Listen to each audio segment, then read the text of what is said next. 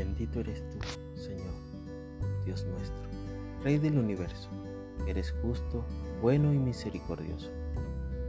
Tú, entonces, ¿por qué juzgas a tu hermano? ¿O tú, por qué lo menosprecias?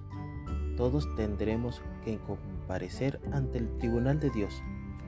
Está escrito, tan cierto como que yo vivo, dice el Señor, ante mí se doblará toda rodilla y toda lengua confesará a Dios. Así que cada uno de nosotros tendrá que dar cuentas de sí a Dios. Romanos 14, 10 al 12. Puedes visitar una casa y no saber si alguno de sus muebles es utilizado para ocultar algo. Aparentemente parece un hermoso mueble, pero fue confeccionado especialmente para esconder electrodomésticos de pequeño y gran tamaño, herramientas, botes de basura, televisores y hasta una cocina entera. Algunos tal vez hayan escondido en un closet todo el desorden que había en su cuarto ante la llegada sorpresiva de una visita.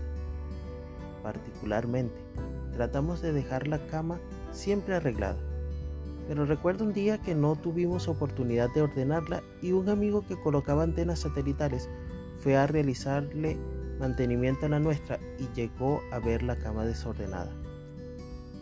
Entonces,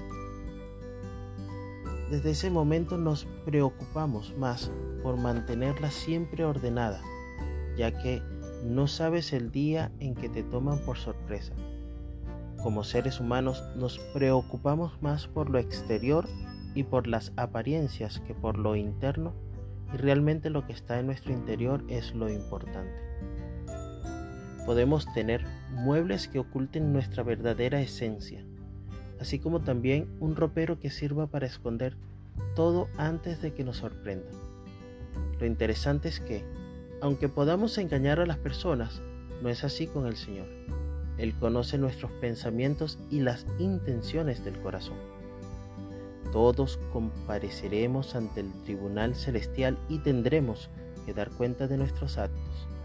Es por ello que debemos procurar vivir una vida santa y piadosa para ser un testimonio del carácter justo, bueno y verdadero de Dios. Que el Eterno te bendiga y te preserve. Que el Eterno ilumine su rostro hacia ti y te otorgue gracia. Que el Eterno eleve su rostro hacia ti y ponga paz en ti.